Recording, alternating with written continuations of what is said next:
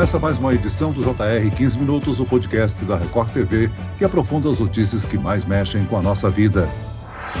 Entraram em vigor nesse mês as novas regras para a rotulagem de alimentos embalados. A principal novidade é a mudança na parte frontal dos produtos, trazendo informações claras e simples sobre o alto conteúdo de nutrientes críticos para a saúde. Mas que outras mudanças foram adotadas? E o impacto que isso trará à experiência de consumo? Qual o prazo para adequação dos produtos que já estão nas prateleiras? O 15 Minutos de hoje esclarece essas e outras dúvidas com a coordenadora do Observatório de Rotulagem de Alimentos da Universidade Federal de São Paulo, Unifesp, Veridiana Vera de Rosso. Bem-vinda ao nosso podcast, professora. Olá, Celso, obrigada. É um prazer estar falando com você. Quem nos acompanha nessa entrevista é o repórter da Record TV, Herbert Moraes. Herbert, foram muitos anos de estudos e análises até esse modelo aprovado pela Anvisa, não é mesmo? Olá, Celso. Oi, professora Veridiana. Obrigado pelo convite. Exatamente, Celso. As novas regras para a rotulagem de alimentos foram estabelecidas após muitos anos de discussões técnicas e consultas públicas. E agora, finalmente, estão prontas para entrar em vigor. São mudanças profundas quanto à declaração de nutrientes na tabela e uso de alertas na parte frontal dos produtos. Mas eu gostaria que a professora Veridiana explicasse ao nosso ouvinte, de uma forma didática, um pouco mais sobre o novo modelo de rotulagem. Qual foi o caminho para chegar à resolução? Esse processo de discussão da resolução levou em torno de 10 anos para acontecer. Houveram diversas etapas, sempre coordenadas né, pela Agência Nacional de Vigilância Sanitária, que é responsável né, por essa, é, essa legislação federal. Foram ouvidos todos os atores é, que estão influenciados por essa medida. Então, representantes das universidades, da sociedade civil, da indústria de alimentos, dos consumidores. Então, todos foram ouvidos para que se chegasse a esse resultado. Além disso, é, houve também é, consultas às legislações de outros países, é, diversos estudos que foram realizados para que houvesse um embasamento técnico adequado para a publicação de uma resolução que realmente pudesse trazer benefícios à sociedade brasileira. Agora, professora, este novo modelo de rótulo facilita a visualização da tabela de informação nutricional. É uma ferramenta que, para muitos brasileiros até então, era difícil de interpretar. E em muitas situações passa desapercebida pelos consumidores, não é mesmo? Exato, Celso. Alguns estudos demonstram que o brasileiro busca informações como data de validade e valor energético, né, valor calórico dos alimentos nos rótulos é, e tem dificuldade para interpretar outras informações da tabela de informação nutricional, da lista de ingredientes. Então, essa proposta da nova resolução que uh, estabelece o uso da rotulagem nutricional frontal, que são selos de advertência né, para alto conteúdo de açúcares adicionados, gordura saturada e sódio, o objetivo é facilitar para o consumidor a identificação de produtos que devem ser consumidos com pouca frequência ou até evitados mesmo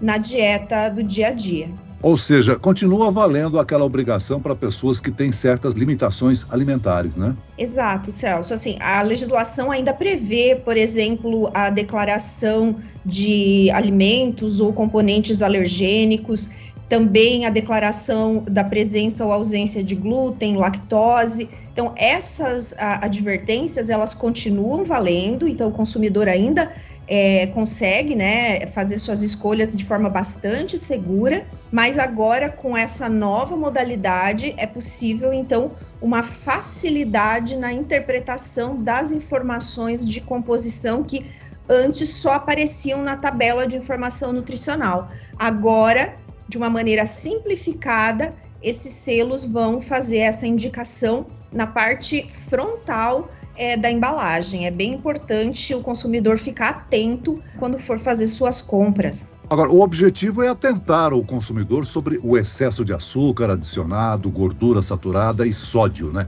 A lupa foi o ícone escolhido para sinalizar quando um produto ultrapassa os limites considerados desses ingredientes? Isso, Celso. É, no mundo inteiro existem vários modelos é, de rotulagem nutricional frontal. Uh, os modelos de advertência, eles uh, têm a função né, de realmente indicar para o consumidor a presença de níveis críticos desses, é, desses componentes. Então, é, a lupa foi escolhida aqui no Brasil, outros, outros símbolos são utilizados em outros países do mundo, mas então essa padronização agora vai acontecer no Brasil todo e a lupa vai ser esse indicador.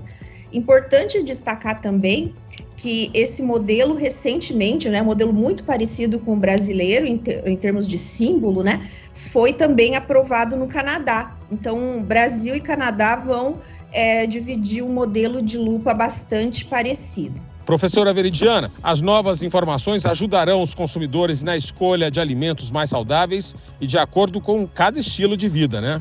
Exatamente. O objetivo desse, dessa rotulagem nutricional frontal é realmente uh, que o consumidor tenha maior facilidade de fazer escolhas alimentares mais saudáveis. É, nós sabemos, né, a literatura já demonstra que o consumo é, de alimentos com altos teores de açúcar, é, altos teores de gordura saturada e sódio aumentam seriamente o risco do desenvolvimento de doenças crônicas não transmissíveis. Então, essa estratégia, né, de, na rotulagem de alimentos, ela visa uma ação em termos de saúde pública, né, que as pessoas, então, consumam menos alimentos que uh, estão envolvidos aí no desenvolvimento dessas doenças. No ano passado, mais de 57% dos brasileiros estavam com sobrepeso. Importantes regras e maior qualidade de alimentação ao longo prazo podem causar a redução de índices de obesidade, entre outras doenças crônicas associadas aos nutrientes, não é isso? Exatamente, Celso. É, a gente tem visto uma escalada no Brasil e no mundo inteiro, né, da obesidade e das demais doenças crônicas, e tem se apontado muito, né, a, a composição dos alimentos como um fator chave. Então, o Ministério da Saúde, através da Anvisa, implementa essa estratégia, uma, nós chamamos até de uma intervenção, né, é, visando uma, um resultado aí de, de prevenção de doenças crônicas e também de educação alimentar e nutricional para que o consumidor já comece a identificar também quais grupos de alimentos realmente devem ser evitados, né? Uh, e também essa nova oportunidade, né, esses símbolos, é, que estimulem também os consumidores a fazer a leitura do rótulo. Né? É importante a gente fazer uma leitura atenta aos, é, aos ingredientes, Veja, Celso, o modelo, né, não, por exemplo, não faz a indicação, por exemplo, da presença de edulcorantes, né, que nós conhecemos popularmente como adoçantes. Então, é importante que o consumidor preste atenção na lista de ingredientes, caso é, seja importante, se ele né, restringir o consumo, por exemplo, desse, desse componente, né, dos edulcorantes. Então, a leitura da, da, lista de ingredientes, a observação da tabela de informação nutricional continua sendo tão importante quanto a observação dos selos, né? Mas é, já é um facilitador importante essa nova é, perspectiva dos selos de advertência. Essas normas se aplicarão aos alimentos embalados, né? Incluindo as bebidas. As alcoólicas não, tá? Mas as bebidas em geral, uh, os refrigerantes, sucos, néctares, bebidas à base de frutas, todos esses chás, bebidas à base de soja, todos os produtos estão suscetíveis a essa legislação. Professora, a nova rotulagem vai impactar o consumo de ultraprocessados, mas os efeitos positivos só serão realmente percebidos quando o consumidor tiver acesso à educação alimentar promovida por políticas públicas, importante para reduzir os danos e as mortes provocadas por essa doença. A gente tem sentido, a gente tem falado, né, nos nossos eventos e quando nós temos oportunidade de falar ao público, que uh, essa atividade, né, que é obrigatória, deveria ser um dos focos principais até do, da, da, atuação do Ministério da Saúde, que é a educação, né, a educação alimentar e nutricional e outros outros aspectos, né, que nós chamamos de educação em saúde, ela é fundamental, porque realmente uh, os rótulos eles são têm uma certa complexidade Né? E a, a compreensão das informações ela só vai acontecer via é, uma educação alimentar e nutricional mais bem direcionada, né? Quem tem a competência de fazer essa fiscalização é, são as agências é, de vigilância sanitária, então não só em nível federal, como estadual e municipal. Os órgãos como o Imetro, é, todas essas né, instituições são responsáveis por fazer esse controle. É, no entanto, o consumidor tem um papel importantíssimo em reportar quando observam nos rótulos alguma deficiência, algum erro. É interessante que o consumidor faça a denúncia para que os órgãos competentes possam averiguar. E realmente, quando a denúncia é confirmada, é, o, existem punições para o fabricante. Então, realmente, a indústria de alimentos sabe disso, está atenta e tenta sempre se adequar da melhor maneira possível à legislação vigente. Mas é fundamental que haja a atuação do consumidor no, no processo de verificação mesmo se a legislação está sendo cumprida. A medida é importante também para as empresas produtoras desses alimentos, né? Porque nós vivemos num mundo globalizado e a partir daí, digamos assim, a aceitação do produto no mercado internacional se torna mais viável, não? É, exatamente. Nós uh, ainda não alcançamos uma harmonização no Mercosul para a rotulagem nutricional frontal, mas nós já temos uma parte da rotulagem né, de alimentos uh, no Mercosul que já é harmonizada. O desafio da rotulagem nutricional frontal ainda persiste né, no Mercosul, é, mas é, em, né, visando exportação para outros países fora do Mercosul, realmente é, as exigências são bastante altas, o nível de exigência. Então, realmente, a indústria acaba tentando se adaptar a isso, né? Então, o que nós esperamos agora com essa nova é, legislação é que a indústria faça a reformulação de alguns produtos, né? Nós temos essa expectativa.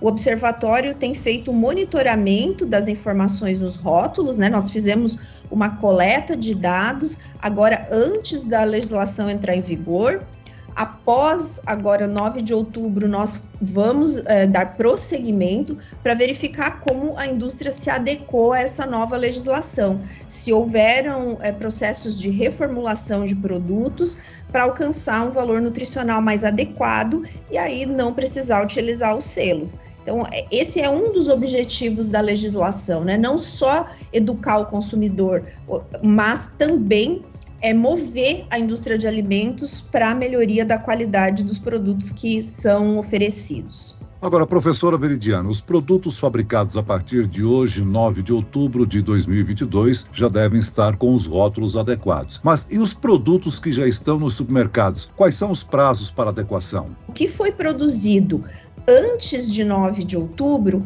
pode continuar no supermercado sendo comercializado até o, o, seu prazo de validade se esgotar. Os produtos que são produzidos a partir de 9 de outubro, eles já devem ir para os mercados com novo rótulo, com a nova legislação, então passa a vigorar a partir daí. Existem uh, duas exceções que se referem a bebidas é, em embalagens retornáveis essas bebidas têm um prazo de adequação de até 36 meses e também produtos advindos da agricultura familiar, do pequeno empreendedor rural, é, também tem um prazo maior de mais 12 meses para fazer essa adequação dos rótulos. Então, assim, o que, que nós estamos esperando é que leve pelo menos um ano para que o, mercado esteja realmente migrado totalmente para os novos rótulos, né? Devido a esses prazos e também a data de validade dos produtos fabricados anteriormente a 9 de outubro. Muito bem, nós chegamos ao fim desta edição do 15 Minutos. Eu quero aqui agradecer a participação e as informações da professora e coordenadora do Observatório de Rotulagem de Alimentos da Universidade Federal de São Paulo, Unifesp, Veridiana Vera de Rosso. Obrigado, professora. Eu agradeço a oportunidade, Celso. E agradeço também a presença do repórter da Record TV, Herbert Moraes. Obrigado, Herbert. Obrigado, Celso. Obrigado, professora. Até a próxima. Este podcast contou com a produção de David Bezerra e dos estagiários Lucas Brito e Kátia Brazão. Sonoplastia de Wendel Montalvão. Coordenação de conteúdo Edvaldo Nunes e Deni Almeida. Direção editorial Tiago Contreira. Vice-presidente de jornalismo Antônio Guerreiro. E eu, Celso Freitas, te aguardo no próximo episódio. Até amanhã.